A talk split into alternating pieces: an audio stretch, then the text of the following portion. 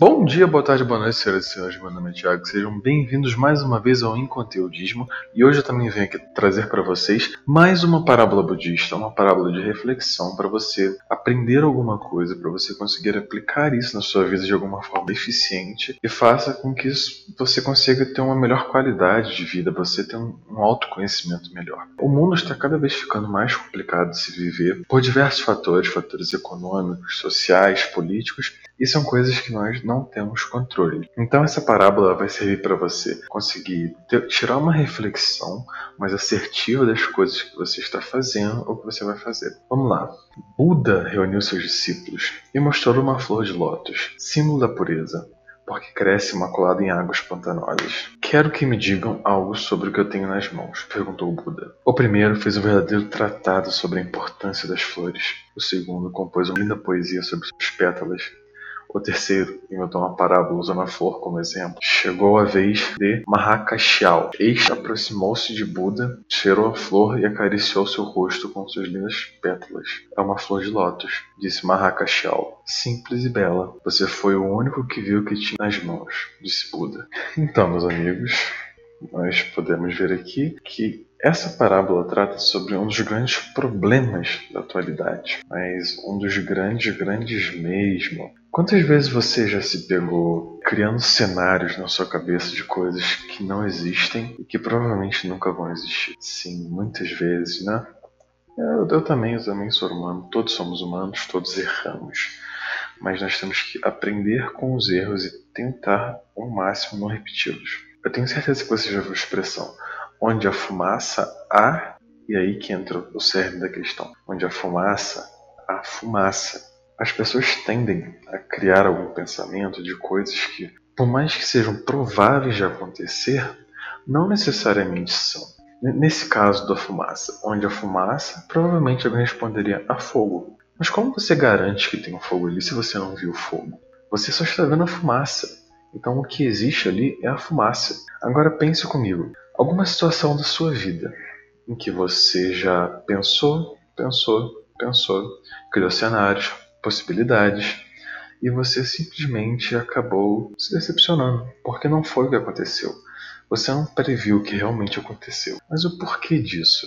Como a gente está na era da informação, onde qualquer um com o celular na palma da mão tem informação que a humanidade demorou milênios para conseguir, o que acontece?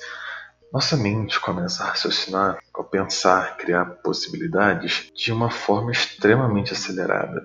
E quando a gente não consegue controlar isso, a gente tem ansiedade. Ansiedade junto com depressão são os maiores perigos da mente humana. Por quê? Quando você pensa demais no futuro, você acaba sacrificando seu presente para um futuro que não existe. Pensa comigo, você está aqui agora, presente. Presente. Você está presente. Está no presente. O futuro não aconteceu. O futuro não existe ainda. Quando o futuro existir, ele vai se chamar presente, não futuro. Você tem que trabalhar o seu presente para você conseguir ter alguma coisa no seu futuro. É igual aquele tipo de pessoa em que acaba de receber o salário e corre, mas corre com toda a força do mundo para comprar sapato, comprar televisão, comprar qualquer coisa, qualquer coisa material. Por quê? Essa pessoa pode possuir um grau de consumismo alto, mas eu tenho certeza que você já ouviu essa frase. Ah, eu não sei se eu vou estar vivo amanhã, então eu quero viver hoje. Aí já está um outro ponto que é extremo demais do que eu quero tratar aqui. Nós temos que viver o presente, mas sabendo que é o amanhã. Nós não temos que viver um presente para o amanhã. Porque quando você sacrifica o futuro pelo presente, isso que eu estou falando é sacrificar totalmente, tá? Você deixar o seu futuro de lado para viver o presente. O que acontece? O futuro vai chegar. Com certeza vai chegar. Nós não temos controle sobre como ele vai chegar, mas ele vai chegar. Então o que nós podemos fazer? No presente, nós temos que criar situações que nos favoreçam no futuro. Pensa comigo, por exemplo. Eu sou convidado para ir em uma festa, uma festa social de pessoas do trabalho, por exemplo. Você percebe que tem uma pessoa que é muito influente lá dentro. E você tem um receio de conversar com aquela pessoa porque você, sei lá, não gostou, não compactuou com seus valores e suas crenças. Aí o que, que você faz? Você tem duas opções. Você sabe que no futuro você pode precisar daquela pessoa. Então o que, que você faz? Você se aproxima dessa pessoa e você começa a conversar com ela. É o que o Thiago Brunet chama de amigo estratégico. Quando você se aproxima de alguém por algum interesse, você se torna amigo estratégico daquela pessoa. E não, isso não é errado, não mesmo. Todas as pessoas se aproximam por interesse de alguém. Você, você que sua namorada, por exemplo, se você se aproximou dela, eu tenho certeza que a primeira coisa que você reparou nela não foi a capacidade mental dela. O ser em si. Eu tenho certeza que você olhou para você primeiro. E se você não olhou, Parabéns, você é uma pessoa extremamente rara nesse mundo. As pessoas julgam por aparência. A gente tem que entender como funciona o mundo real. A gente não pode tentar fingir que tudo é perfeito, que a gente mora num mundo, num mundo ideal, porque a gente não mora. A gente tem que lidar com o que a gente tem e batalhar para ter um mundo ideal, mas até lá a gente não vai fazer isso. Então, quando você se aproxima de alguém por interesse, você está planejando o seu futuro, mas você está agindo no seu presente. Aqui que está a sacada. Você tem que agir no presente para poder gerar uma situação favorável no futuro que vai te beneficiar. Mas voltando ao ponto de sacrificar o futuro para viver hoje, estatisticamente você vai estar vivo amanhã sim, tá? Sempre quando você pensar, não, vou gastar tudo hoje porque amanhã eu posso morrer, você vai estar, estar vivo sim. Tenho certeza, aposto.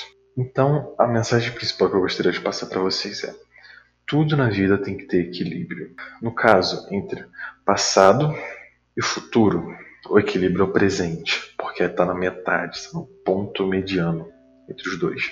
Quando eu falo para você viver o presente, eu não estou falando para você abandonar o passado e esquecer o futuro. Não. O que eu estou querendo passar para vocês é que ao fazer isso, você tem que se lembrar de quem você é, procurar no presente cada vez mais melhorar sua personalidade, melhorar seu conhecimento pessoal sobre você mesmo, sobre outras pessoas, e você conseguir utilizar esse conhecimento de forma prática para conseguir criar um caminho que te leve a um futuro que você planeja. Então é isso, meus amigos. Espero que tenham gostado dessa mensagem, que tenha tocado vocês de alguma forma, levado vocês a alguma reflexão. Se vocês gostaram do que eu trouxe para vocês aqui, eu gostaria de pedir humildemente para que vocês fossem no meu Instagram, me seguissem e que mandassem um feedback. Se vocês tiverem algum outro insight que eu ainda não tive aqui, por favor, pode mandar no meu direct, eu vou ler. E a gente pode criar um diálogo. Vai ser uma coisa bem interessante. Então é isso, galera. Muito obrigado a todos vocês. Espero que tenham uma ótima semana e até semana que vem.